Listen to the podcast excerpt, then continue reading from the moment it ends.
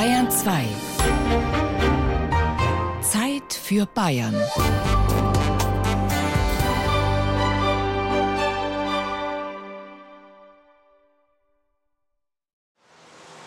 Nürnberg-München heute früh gegen 9 Uhr, kurz vor der Landeshauptstadt. Selbst im dichten Berufsverkehr überwiegt die Zahl der Trabis. München am 15. Dezember 1989. Auch in der Stadt sind um diese Zeit schon alle Parkmöglichkeiten ausgeschöpft. Und es ist fast immer dieselbe Automarke.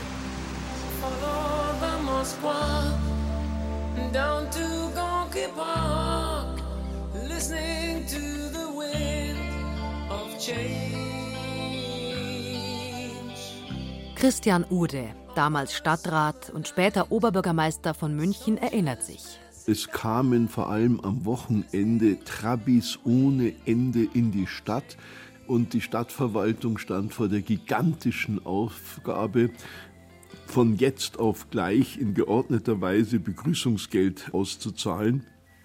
Das ist die dramatischste Auswirkung, die mir noch erinnerlich ist. Und das Zweite war eine psychologische Wirkung, die man fast als politisches Erdbeben bezeichnen kann, die so stolze, selbstbewusste und saturierte Münchner Stadtgesellschaft wurde sich plötzlich bewusst, dass Berlin ja Hauptstadt werden kann, was dann später durch die Entscheidung Berlin statt Bonn auch geschehen ist.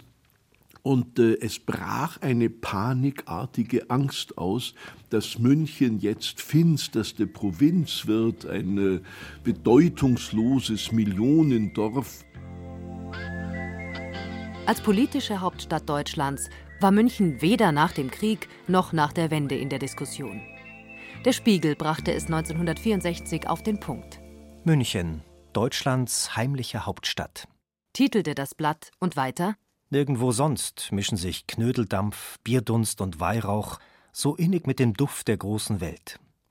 Nirgendwo sonst fühlen sich Playboys und Professoren, Bayern und Preußen, Sozis und Spezies, Gamsjäger und Kulturkritiker, Dirndlmatronen und Topless-Twins in gleichem Maße zu Hause wie in eben dieser Stadt. Denn nirgendwo sonst gibt es dieses magische Mixtum von Urwüchsigkeit und Urbanität, ein Millionendorf als Metropolis.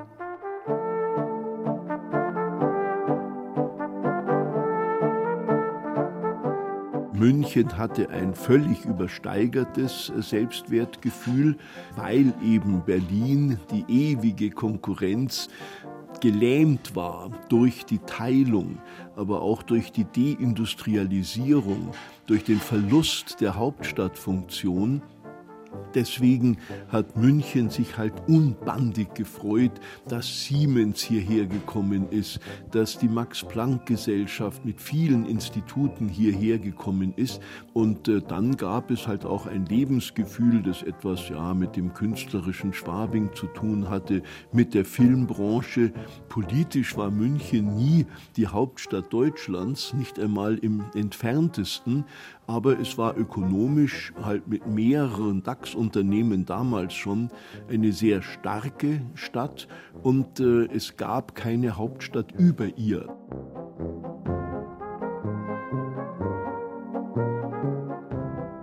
München, einst die Hauptstadt der Bewegung, hat diese kritische Phase seiner Entwicklung erfolgreich überwunden. Heute ist sie Bewegung ohne Hauptstadt. Spottet Helmut Qualtinger. Seinen künstlerischen Ruf hat München noch aus den 1920er Jahren. Seinen hedonistischen begründet es in den Swinging Sixties. Lange Haare, Sonnenbrille und überweite Schlaghosen. So flaniert die Jugend im Unisex-Look über die Leopoldstraße und rockt nachts in Clubs wie dem Big Apple. Die Isar-Metropole ist das Zentrum der Beatmusik und Uschi Glas das Schätzchen der Nation. Was ist denn das? So zum Beispiel, das ist schwer gefummelt. Fummler. Naja, wer fummelt nicht mal gern? Alle Welt fummelt. Verflixt, jetzt habe ich gefummelt. Der Film Zur Sache Schätzchen der damals erst 26-jährigen Filmemacherin May Spills trifft das Lebensgefühl der jungen Generation. Nicht nur in Schwabing.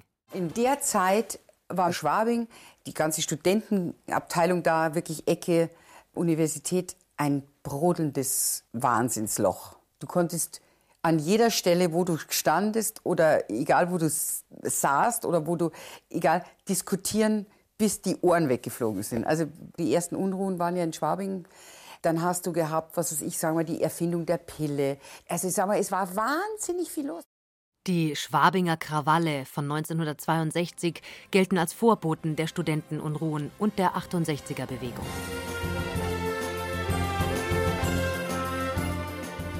Zur ersten Bambi-Verleihung in München 1965 kommen Stars wie Sophia Loren, Nadja Tiller, Heinz Rühmann und Pierre Brice. Der bedeutendste deutsche Filmpreis wird bis 1995 fast immer an der Isar verliehen.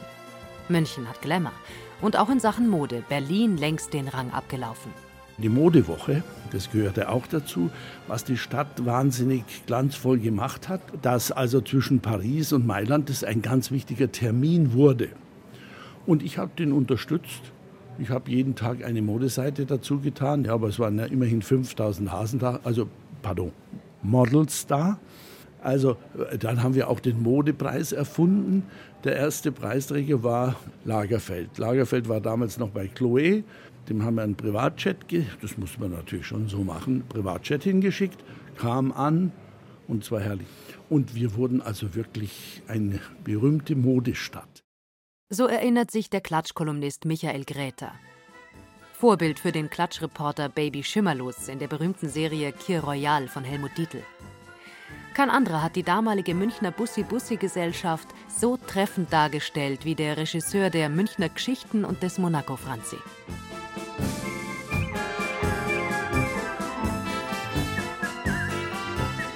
Liebe Münchnerinnen und Münchner, wir haben allen Anlass, und dürfen guten Gewissens, guter Laune sein, denn wir haben an diesem Tag, der hier seinen feierlichen Abschluss findet, alle miteinander was geleistet.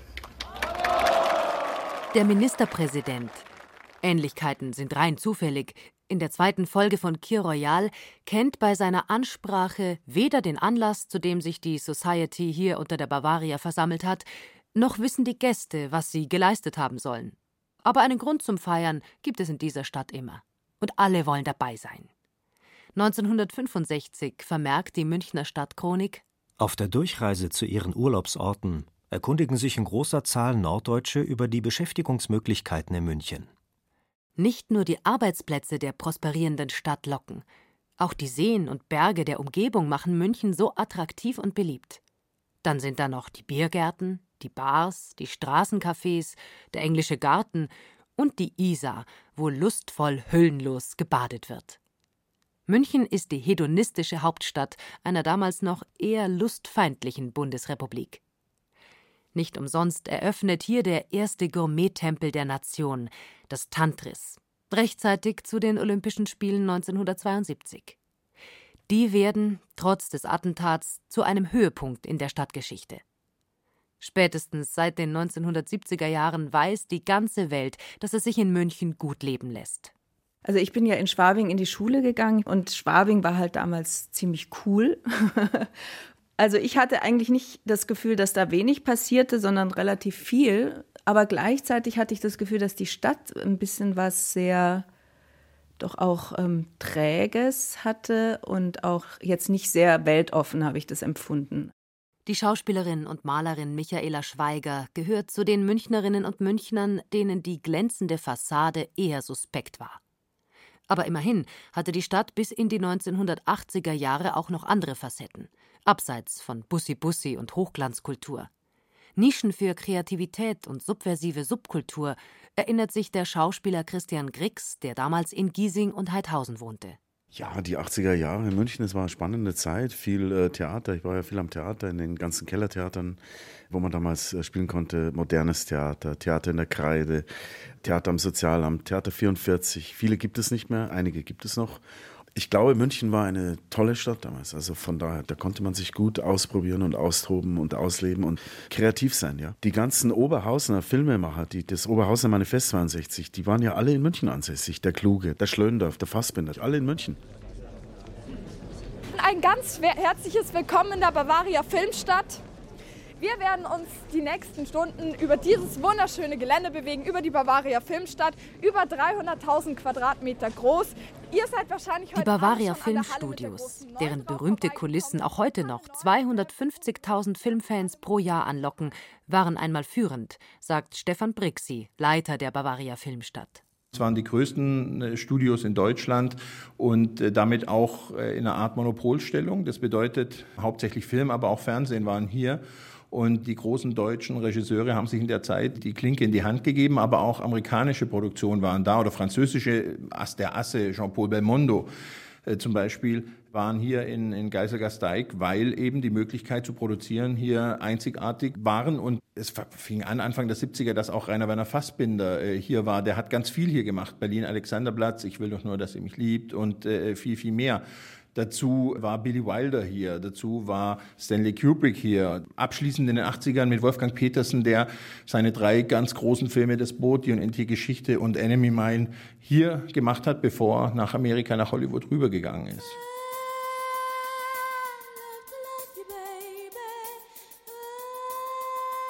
In den Musicland Studios im Arabella Park kreierte Giorgio Moroder mit Donna Summer den Disco-Sound. In diesen Studios, die Ende der 80er Jahre dem U-Bahn-Bau zum Opfer fielen, nahmen internationale Größen der Rock- und Popmusik ihre Platten auf. Von Amanda Lear über Bub bis zu Elton John, Queen, Led Zeppelin, den Stones. Alle waren sie da und trugen zum Flair der Stadt bei.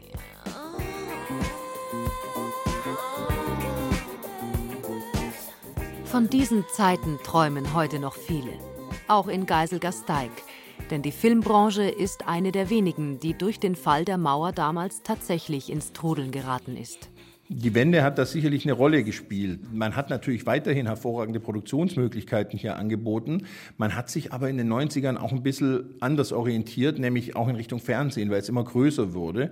Die ganz großen Kinofilme haben sich dann nach Babelsberg orientiert, das wieder quasi nutzbar war, nicht mehr in der DDR, aber auch äh, andere äh, Städte im ehemaligen Ostblock wie Sofia, wie ähm, Prag waren ganz klar dann äh, Ziele der Amerikaner, um dort günstiger zu drehen einfach. Heute sind die Studios auf dem Bavaria Filmgelände wieder ausgelastet. Mit Shows, Soaps und Filmen, wie zum Beispiel Fuck You Goethe 3 oder Jim Knopf. Aber es hat einige Zeit gedauert, bis der Schock überwunden war.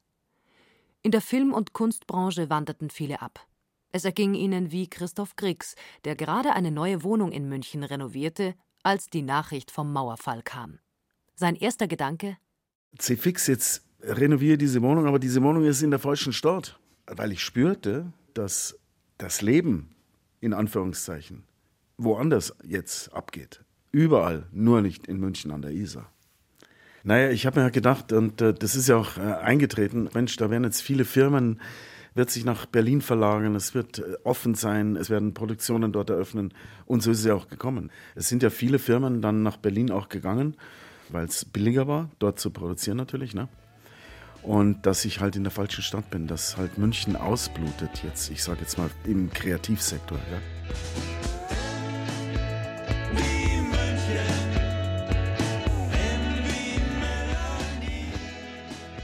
Christian Ude, in der Nachwendezeit von 1993 bis 2014 Oberbürgermeister von München, musste sich mit den Gegebenheiten und Ängsten auseinandersetzen. Die Panik war groß und äh, deswegen war auch Gas geben in ökonomischen Fragen die Forderung der Stunde. Heute fragen dieselben Personen, ob nicht in München vielleicht zu viel Gas gegeben wurde, ob wir nicht zu viel Zuzug haben, zu viel Arbeitsplätze. Das war 1990 vollkommen anders. Da war nur die Panik, jetzt werden wir Provinz, wenn wir uns nicht wahnsinnig anstrengen, dagegen zu halten. Die Stadt hatte Glück. Keines der fünf in München und Umgebung ansässigen DAX-Unternehmen wanderte ab. Das hochkarätige Kulturangebot der Stadt und der nahe Tegernsee waren offensichtlich verlockender als ein Sitz in der Bundeshauptstadt. Es kam lange nicht so schlimm wie befürchtet. Natürlich hat Berlin es im Laufe von Jahrzehnten geschafft, für Existenzgründer attraktiv zu werden. Und es sind alle Verbände mit ihrem Headquarter nach Berlin gezogen, alle Lobbyisten, unter welchem Namen auch immer, in Berlin tätig geworden. Irritiert hat am Anfang dass Künstler aus München weggingen wegen der hohen Atelierkosten. In äh, Berlin bekam man ja ganze Fabrikhallen nahezu kostenlos, aber diese Künstler haben sehr schnell gemerkt, dass sie in Berlin wahnsinnig günstige Miet- und Lebenskosten haben, aber halt auch kein zahlungskräftiges Publikum. Ob Künstler nach der ersten Berlin-Euphorie wieder zurückgekommen sind oder ob andere Künstler an ihre Stelle kamen? Tatsache ist, dass die Zahl der Künstler heute in München höher ist als vor 30 Jahren nach der Wende. Also wir haben 130.000 Kultur- und Kreativschaffende in der Metropolregion München, die summa summarum eine Gesamtbruttowertschöpfung von 23 Milliarden Euro gemacht haben, also mit Zahlen von 2014. Sagt Jürgen Enninger, Leiter des Kultur- und Kreativzentrums München.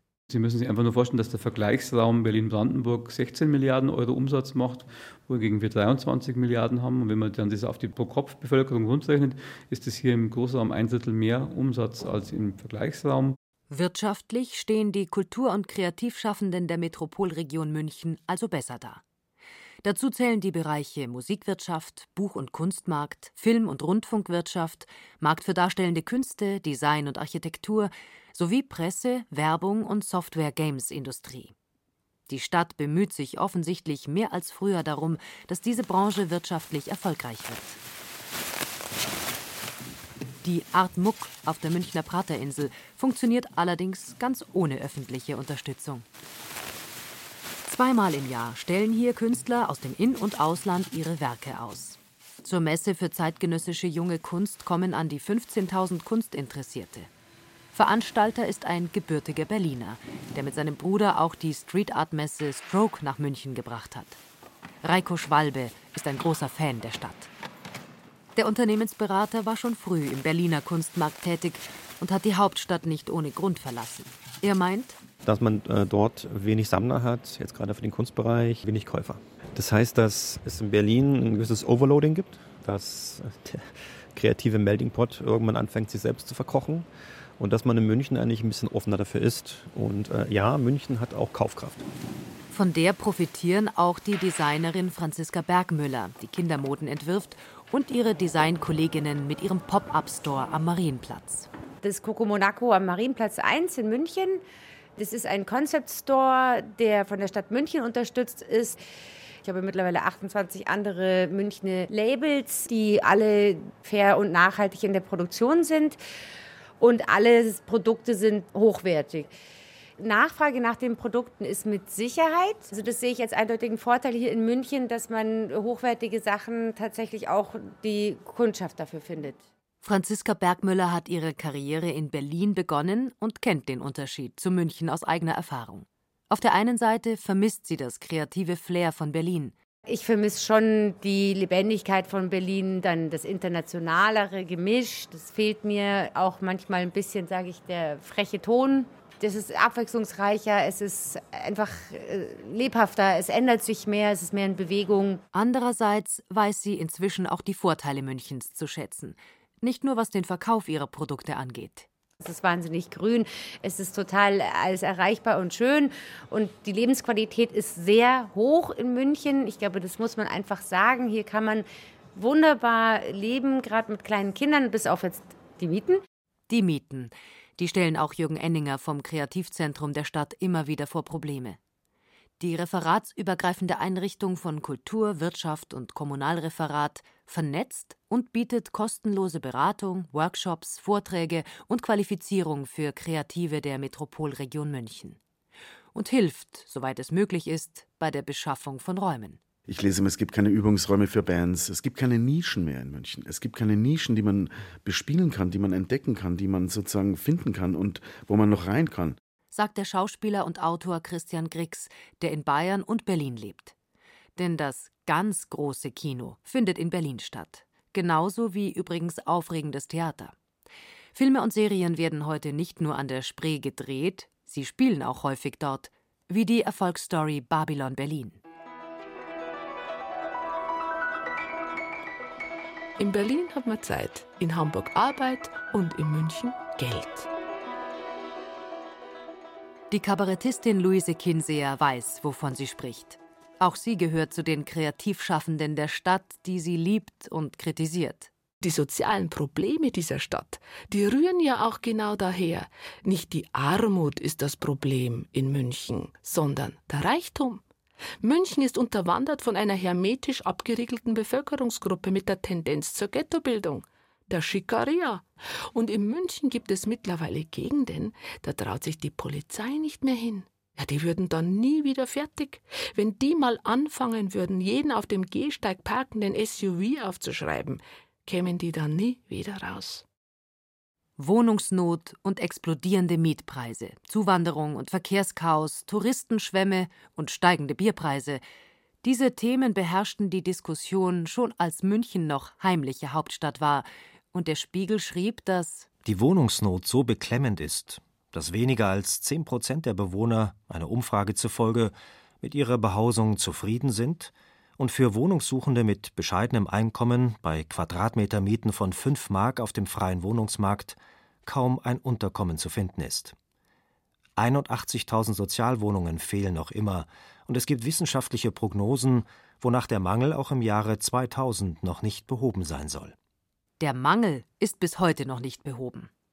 Nicht ganz so zutreffend war die Prognose des Spiegel, dass München bis 1990 1,6 Millionen Einwohner haben werde. Im Dezember 2018 waren es erst 1,5 Millionen.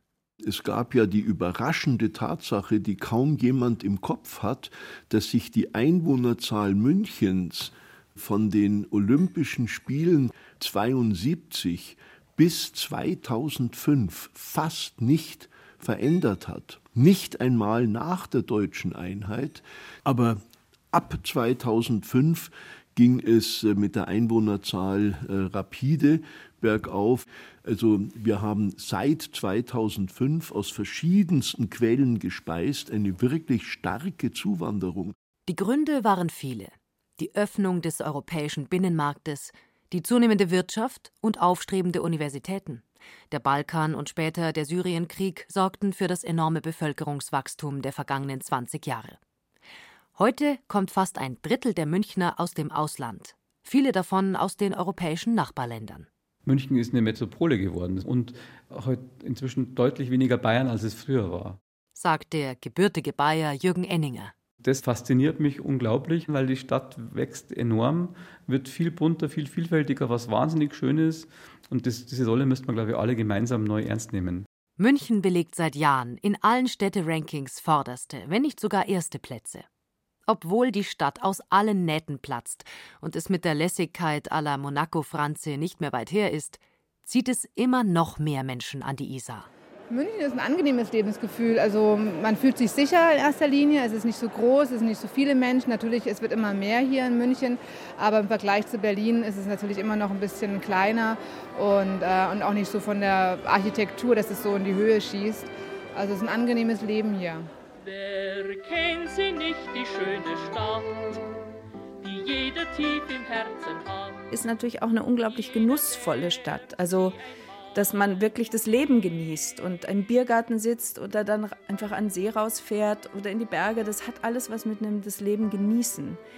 Aber es immer in Kombination ziemlich mit Geld. Schön wie eine Märchen, mein München bist du. Zwischendurch war es schon mal eine Hauptstadt mit Herz und Nerz. Michael Gräters Reim klingt fast ein bisschen wehmütig. München, das meint nicht nur er, hat heute weniger Herz, aber dafür mehr Kommerz, weniger Gemütlichkeit, mehr Geschäftigkeit. Die Wende hat der ehemals heimlichen Hauptstadt zwar einen Dämpfer versetzt, aber München ist heute beliebter denn je, bei Studenten, Wirtschaftsbossen und Touristen aus aller Welt gleichermaßen. Und was das Selbstbewusstsein angeht, naja, mir Samir.